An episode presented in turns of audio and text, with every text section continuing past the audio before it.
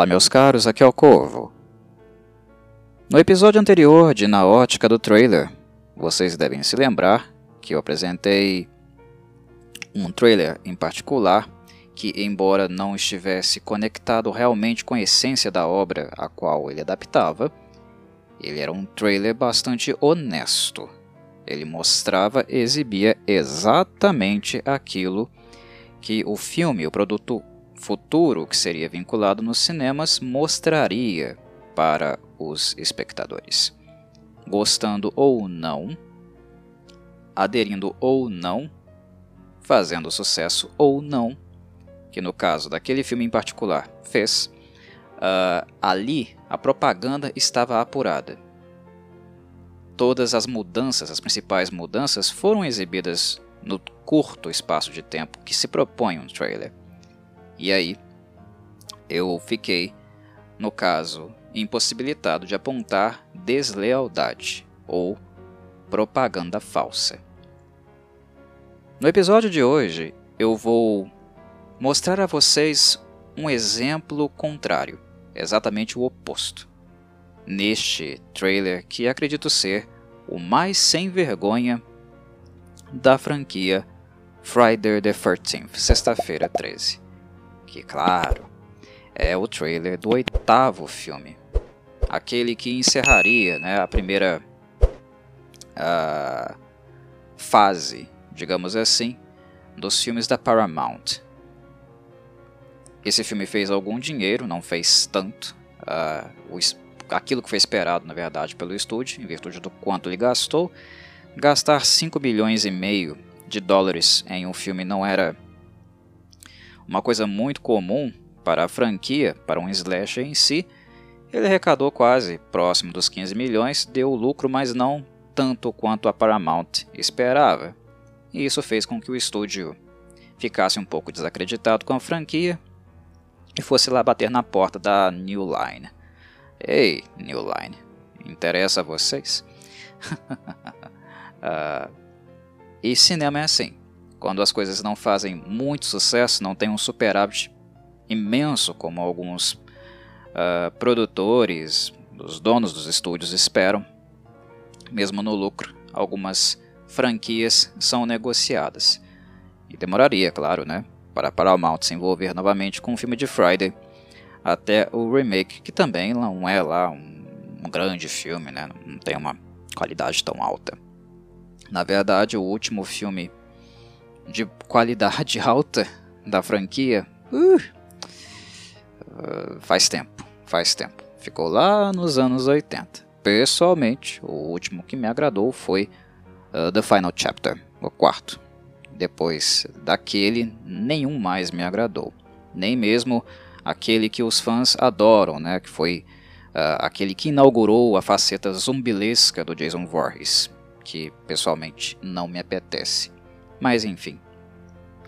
História à parte, veremos agora um trailer que acredito ser o mais, como disse com todas as palavras e repito para vocês, o mais sem vergonha da história da franquia.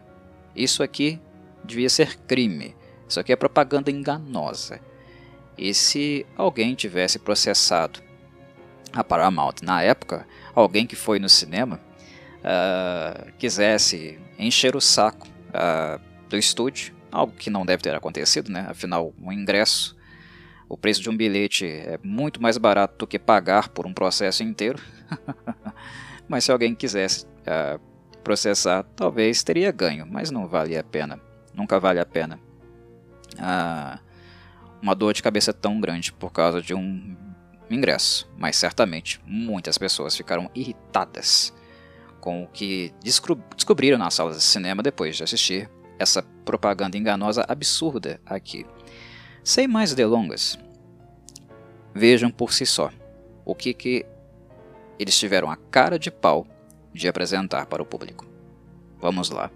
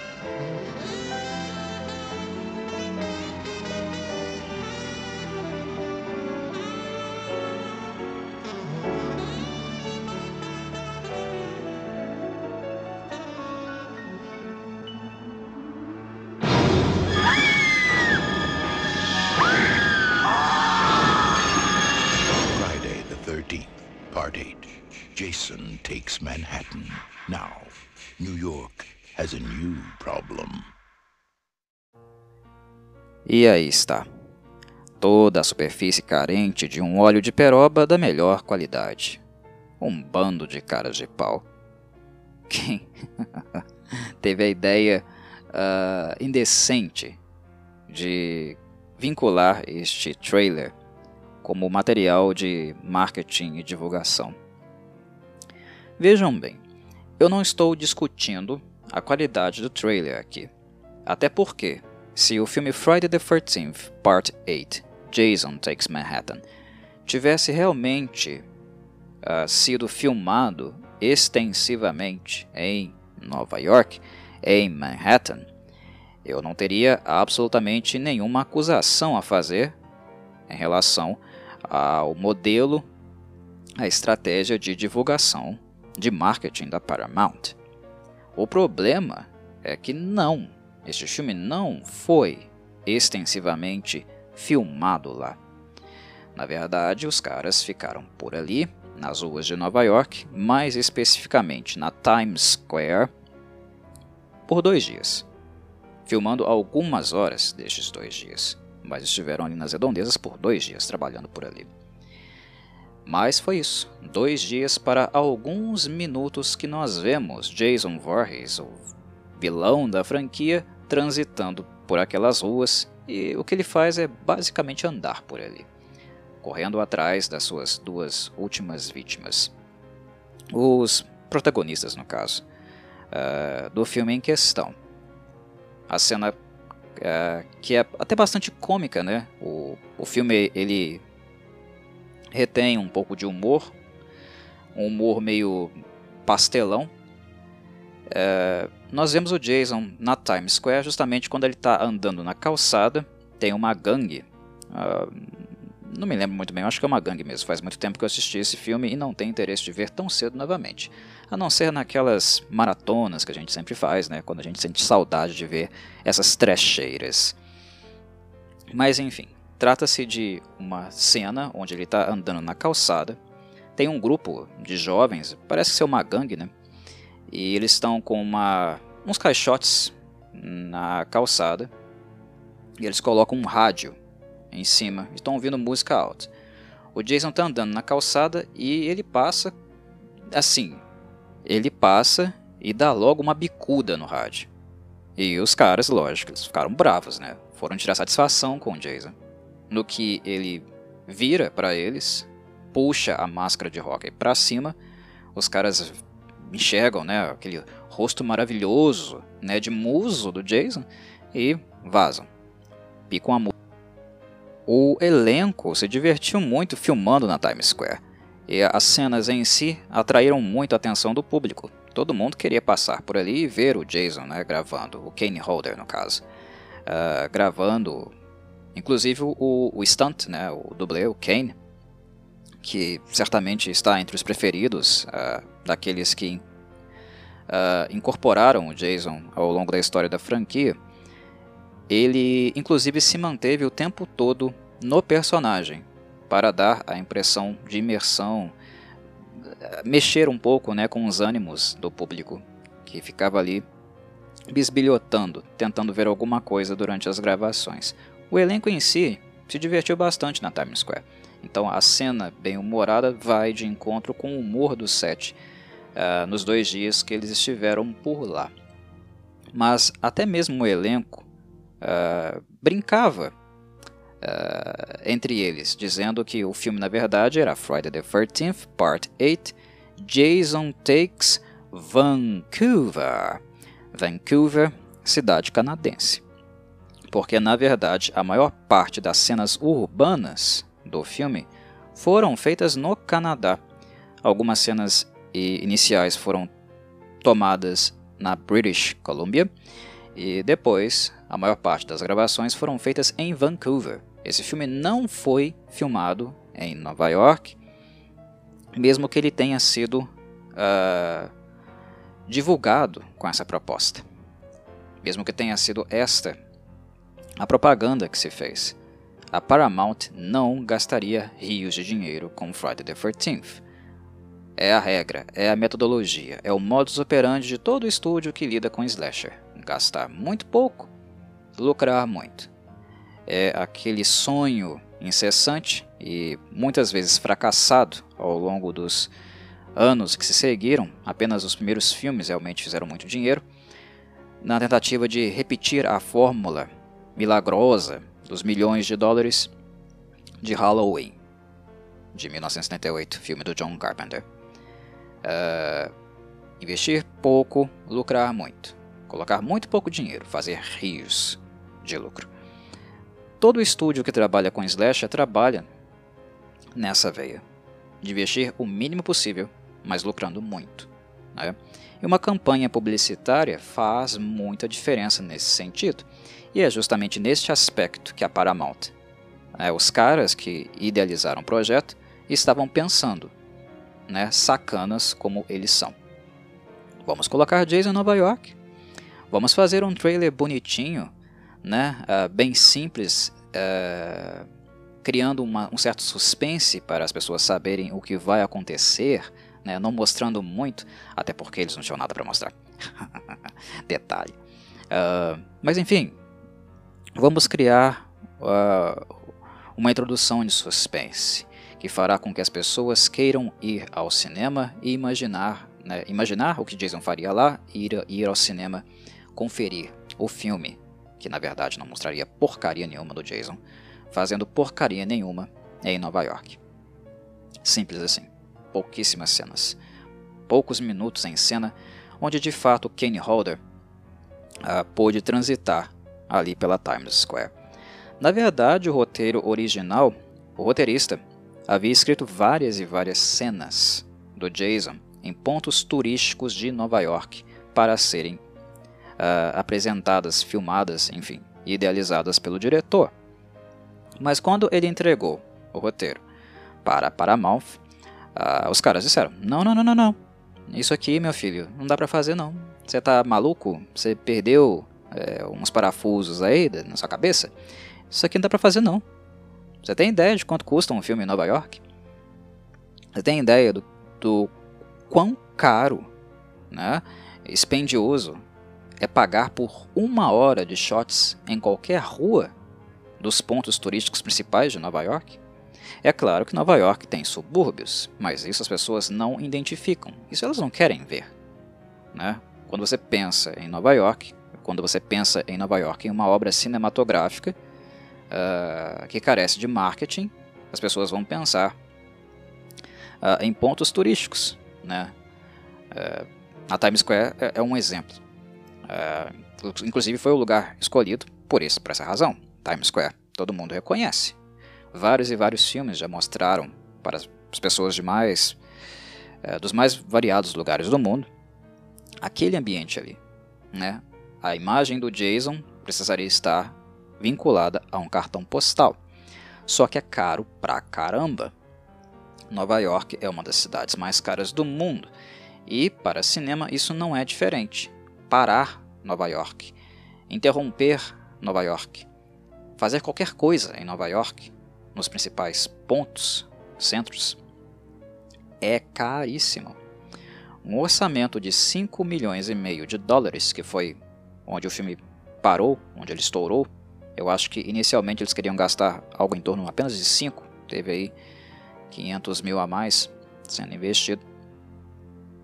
É, enfim, é, era o que dava para gastar. Isso, para Nova York, para filmar em Nova York, era dinheiro de pinga. Não dava para fazer filme lá. Então eles entregaram de novo o roteiro, uh, fizeram ele voltar para o escritor, o roteirista. Ele refez tudo tirando uh, as cenas do Jason na cidade, ele realmente não sabia, era um ingênuo tadinho. Uh, como também as pessoas né, que esperavam o filme também eram ingênuas. Ahá, eu não vou limpar a barra de ninguém. Meus caros, eu entendo que, uh, que a época não permitia tanto acesso assim à informação, tá? Uh, hoje nós podemos ter acesso a dados específicos, custos de produção, na internet se a gente assim o desejar. Quem pesquisa, quem procura, acha. Mas naquela época não era tão fácil assim né, encontrar tais dados, ter é, essa noção do quanto custaria filmar um filme em tal e tal lugar.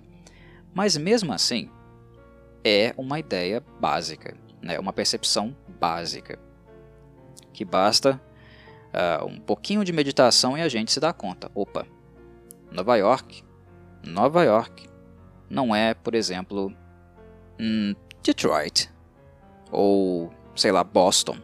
São cidades muito mais baratas do que Nova York. Uh, Chicago, Miami podem ser caras, sim. Los Angeles caríssima. Chicago, Miami um pouco mais baratas, mas Los Angeles, Nova York são cidades muito caras, mas muito caras. Slasher com Nova York combina? Não, porque é filme de baixo orçamento. Filme B em Nova York combina, funciona? Não. Só blockbuster. Só filmes com alto valor de investimento, multi, multi bilionários, né, com um investimento absurdo, podem filmar em uma cidade como Nova York. É muito caro, muito caro mesmo. Alguns filmes, normalmente de baixo orçamento, fazem exatamente o que esse filme aqui fez. Uh, filmam os subúrbios, algum lugar, uma, uma paisagem que seja reconhecível pelos moradores de Nova York, mais bairros mais afastados né, do, dos cartões, cartões postais. Aí dá uma passadinha lá no cartão postal e tal, né? Uh, por exemplo, no Madison Square Garden. Mas é isso. É um, uma pequena cena, porque é caro demais filmar lá. Isso para filmes que têm a proposta de estar ali, né, de usar a cidade realmente como o seu uh, ambiente, uh, como o seu cenário. Esse filme aqui, embora ele tenha feito marketing deste modo, nunca foi realmente o seu interesse nos bastidores. Tanto é que levaram o filme para onde? Para o Canadá. Para British Columbia e Vancouver principalmente. As cenas urbanas são todas feitas em alamedas de Vancouver. Esse filme não foi filmado em Nova York. Eles apenas passearam por lá. Certo? Uh, muitas pessoas uh, têm muito carinho pelo trabalho do Kane Holder como Jason, e como falei anteriormente, muitos fãs preferem uh, o stunt, né, o dublê, ou entendem que ele seja o Jason definitivo. Ele realmente tem muitos movimentos característicos, né, marcas registradas que ele incrementou, acrescentou no personagem. Como por exemplo, né, aquela respiração pesada, a caixa torácica dele, né, se movimenta bastante, ele infla e solta o ar, uh, o que dá a sensação né, de fúria, né, de raiva, de cólera, um aspecto bestial para o Jason. O que não faz muito sentido, né? Já que o Jason dele é o Jason zumbilesco, deveria nem ter pulmões funcionando ali. Mas enfim, eu não vou ser muito uh, chato, né? Não vou falar de picuinha não, uh, no que diz respeito a esses aspectos. Mas é fato que o Kenny Holder, embora ele tenha um amor tão grande assim dos fãs, o meu preferido é o Ted White, lá do, do Final Chapter também. Acho, acho ele mais convincente, uh, pelo menos para a proposta. Mas eu reconheço o trabalho do Kenny Holder, uh, o, carinho, o amor que ele abraçou o Jason, a maneira profissional como ele lidou uh, com o personagem por tantos e tantos anos. Mas, enfim, os filmes nos quais ele trabalhou, embora ele tenha sido muito dedicado, a Paramount não foi. Ele, eh, o primeiro trabalho dele com Jason foi no sétimo filme, neste aqui que é o oitavo, Jason Goes to Hell, né, Jason vai para o inferno, e Jason X. São todos filmes muito, muito ruins. São terríveis. Quando a gente pensa em slasher, a gente já não pensa né, em, em coisas muito assim, refinadas né? Convenhamos. Mas, mesmo assim, é, é, nossa, são filmes terríveis, sofríveis mesmo, né? A rapa do tacho. O que é uma pena. Uh, o Kenny Holder, se havia alguma pessoa que merecia algo melhor, era ele. Uh, devido à forma, o orgulho que ele teve ao poder interpretar o vilão e abraçá-lo da forma como ele abraçou. Nós vemos muito no Kane, nesses filmes, dedicação. Ele não apenas pegou o personagem e foi trabalhar como se fosse qualquer outro dia, um dia comum no serviço, não. Ele abraçou o personagem, ele gostava do personagem e tentou inserir elementos novos ao personagem, que acabaram se tornando icônicos. E é tudo linguagem uh, gestual. Então, o que eu respeito nesses filmes não são os filmes propriamente, eles são trash, são muito lixosos. O que eu respeito é o Kane. O trabalho do Kane Holder é respeitável. Então, de tudo o que existe neste filme, em outros filmes que ele está presente, uh, o que eu relevo é justamente o profissionalismo dele, a paixão dele. Né? E é a única coisa que há para se ver o Kane na pele do Jason, na pele podre, putrefata do Jason. É só isso que tem para se ver aqui. Uh, e nem Nova York há para se mostrar, para se exibir. E o, o trailer é um trailer safado. Porque dinheiro para a música esses caras tiveram, né? A Paramount teve. O que está tocando no trailer aí, o que vocês estão ouvindo, uma música muito reconhecível, embora vocês não possam, possam não lembrar né, de que música se trata, uh, mas é uma música muito famosa e ela se chama New York. É uma música do Frank Sinatra. Frank Sinatra, New York, foi tema de um trailer de Friday the 13th. Quem jamais viu o trailer não faz ideia de que isso aconteceu. Eu imagino que muitos fãs do Frank Sinatra jamais uh, uh, imaginaram algo assim. Só aqueles que realmente são curiosos, né? Uh, sabem tintim por tintim da obra do, do cantor. Mas quem não viu o trailer jamais saberia que uma música do Frank Sinatra, New York inclusive, foi inserida né, em um produto de marketing, né, um produto associado à franquia do Jason Voorhees, o que também é algo muito curioso. Mas é de uma forma vexatória, uma forma mentirosa.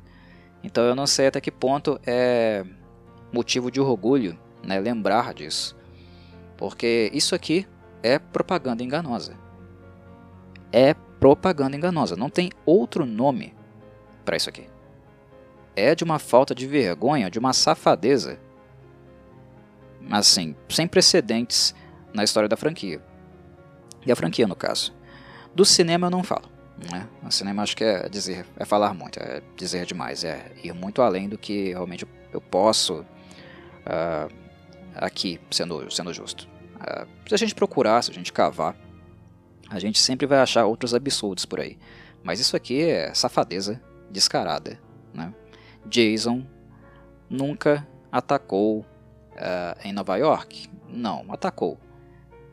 Mas fazer muita coisa lá, além de atacar e andar na calçada da Times Square, ele não fez. Nunca fez. E provavelmente nunca fará. Porque, como eu falei, é caro. É caríssimo. E é bem provável que nenhum estúdio, seja qual estúdio for, para onde essa franquia for no futuro, esteja com quem estiver, é muito difícil, muito improvável, quase impossível que qualquer estúdio vai querer investir uma nota para uh, fazer com que os cinéfilos vejam Jason andando pelas ruas de Nova York.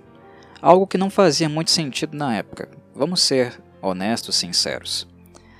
Aqui, uh, neste ponto da franquia, eles já tinham feito de tudo com Jason. Não tinha mais o que fazer, né? O bichinho não era nem para ter existido. O Tom Savini ficou assim ultrajado quando eles trouxeram o personagem de volta no segundo filme da franquia, tanto que se desligou uh, uh, da série, não quis continuar trabalhando com a maquiagem protética né, e foi lá fazer o The Burning. Voltou, claro, né, lá no, no quarto filme. Voltou. Mas a princípio ele ficou assim, de cara, Jason. Jason tá morto. Vocês mataram ele no primeiro filme. É, o Savini, viu? É, mas enfim, trouxeram um personagem. Ele fez muito sucesso, ficou extremamente popular, deu muito dinheiro para Paramount. E lá no quarto, é, tá no título do trabalho: The Final Chapter. mais uma mentirinha, né? Não, não vamos deixar a franquia morrer, ela faz dinheiro ainda, certo? Ah, então, não demorou muito para eles retornarem com a série, primeiro sem o Jason, no quinto filme, e depois no sexto com ele novamente, versão zumbilesca. Vamos fazer um Jason sobrenatural. Digamos que ele já era, né? No quarto filme, aquilo ali não é humano, não, pelo amor de Deus. Uh, mas enfim, nunca deixaram o Jason morrer de fato. E o público também não ajuda muito a matá-lo, a sepultá-lo, assim como outros vilões clássicos né, do slasher.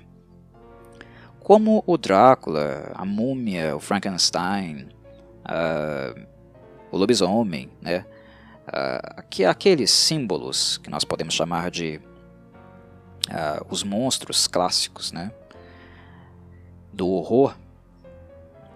Michael Myers, Jason Voorhees, Fred Krueger são símbolos monstruosos, monstros do século XX, monstros mais contemporâneos, né? É claro que uh, o século XXI também tem os seus, em que vão ficar por muitos e muitos anos, talvez para sempre, uh, se o material for né, devidamente cuidado, né, se a história tratá-los com carinho, nas mentes daqueles que leem sobre horror, cinema, literatura, blá blá blá, uh, vão ter acesso a esses monstros. Eles são símbolos, eles se tornaram símbolos do horror. Então eles vão ser encarnados por muito e muito tempo, até quando for financeiramente interessante fazê-lo. Uh, os monstros clássicos estão aí até hoje. Até hoje nós temos filmes né, sobre Drácula, sobre uh, o lobisomem, esporádicos, mas temos. Múmia. É, o Frankenstein teve trocentas mil versões diferentes, assim como Drácula, né? Vários estúdios diferentes, americanos, europeus. É, é, é, desde a Universal foram muitas e muitas versões. E isso se repetiu com os vilões dos slashers. Né? E é bem provável que eles não desapareçam tão cedo. Pelo menos eu não acredito uh, que eu estarei aqui neste mundo quando eles uh, devidamente saturarem, morrerem de fato e não atraírem mais o interesse. Eu não tenho expectativa nenhuma de ver isso acontecendo. Para o deleite de muitos, né, que ficam querendo mais e mais filmes desses monstros, né? Uh, o que eu penso que não é muito saudável do ponto de vista artístico. Né? Espaço para novas ideias é sempre muito bem-vindo. Mas quem sabe esperar aí uns 20 anos, uns 25, tá? Para um novo filme. Ah, esse negócio de ficar lançando assim de 5 em 5, 10 em 10, hum, pelo amor de Deus, satura demais. E como os anos 80 foram os anos, né? De chupar o caldo do bagaço da laranja, né, puxar a teta da vaca até a última gota, fizeram de tudo uh, o que foi possível para tirar todos os dólares, né, até os centavos de tudo que Friday the 13th e outras franquias eram capazes de proporcionar. E Friday the 13th Part 8 é o ápice disso, né? É o ápice do desespero. Um sujeito, um vilão, que originalmente é de uma cidade interiorana, né, que ataca em um lugar específico, né, um, camp um acampamento de, de férias né, chamado Crystal Lake, indo parar lá em Nova York. Inclusive, esta foi uma das ideias, entre aspas, né, porque não foi uma ideia, foi uma estupidez. Né, foi uma das coisas mais vexatórias, mais, assim, vergonha alheia. Eu penso que talvez a maior vergonha alheia da história dessa franquia. Olha o nome do lugar: Crystal Lake Lago Cristal. Nova York. O filme apresenta um barquinho, um casal de namorados num barquinho, que acordam o Jason, o Jason sobe ao conversa, se livra dos dois e fica no barquinho. Aí esse barquinho vai trafegando, trafegando, trafegando até chegar no oceano, e no oceano ele encontra uma embarcação maior, uma, uma embarcação que estava indo em direção a Nova York, cheio daqueles adolescentes retardados. E é, é assim que ele vai chegar em Nova York. Ah, que legal. Um, tem um erro básico aí, né? Vocês perceberam, né? Crystal Lake, Lago Cristal, Oceano, Nova York. Os americanos eles são bem otários, bem estúpidos, idiotas e às vezes aparentemente eles não têm muita vergonha de mostrar isso, exibir isso claramente para o mundo todo ver. Geografia não parece ser o forte. Claro que não vou generalizar, uh, embora vários deles nas redes sociais deem exemplos assim uh, horríveis, né, horrendos de não saberem o básico e básico de geografia, mas vamos combinar, né? Lago para o oceano para Nova York foi foda. Foi foda demais. Uh, ao que me consta, não é river, né? é lake. Não é Crystal River, é lake. E mesmo assim, mesmo se fosse rio, uma embarcação, a ideia de uma embarcação chegar no oceano, pelo amor de Deus, nossa senhora. Ah. Eu não pretendia fazer um vídeo tão grande como ficou esse aqui. Mas é, é inevitável. É, é, um filme muito ruim, né? E recomendado apenas àqueles que realmente são fãs, gostam do personagem, do vilão e que querem dar algumas risadas, fazer algumas troças com ele. Porque desde a sua apresentação, o seu marketing um filme mentiroso, um filme desonesto, né, tecnicamente horrível, que tem gafes dessa proporção que eu acabei de citar. Então é um material completamente, completamente esquecível. Mas há quem gosta, né? Uh, digamos que ele é parte de uma aura chiclete desinteressada Enfim, eu poderia falar muitas coisas, eu não vou falar para não ofender as pessoas. Mas é, é recorte, é parte da, do espírito daquela época. O fim de uma era. Um fim de uma era para o Jason, certamente, né? Já que os filmes seguintes não seguiriam mais a cronologia dos filmes do 1 ao 8. Uh, ah, o fim também de uma era estética, né? de uma forma de representação do personagem que, querendo ou não, jamais foi retomada. Né? O remake, fraco remake da Platinum Dunes, não fez uma conexão direta com isso aqui. É outra coisa, é um remake mesmo, um reboot. Mas enfim, está bom. Uh, mais do que o suficiente para falar dessa jossa aqui. Um abraço a todos e saudações, Corvides.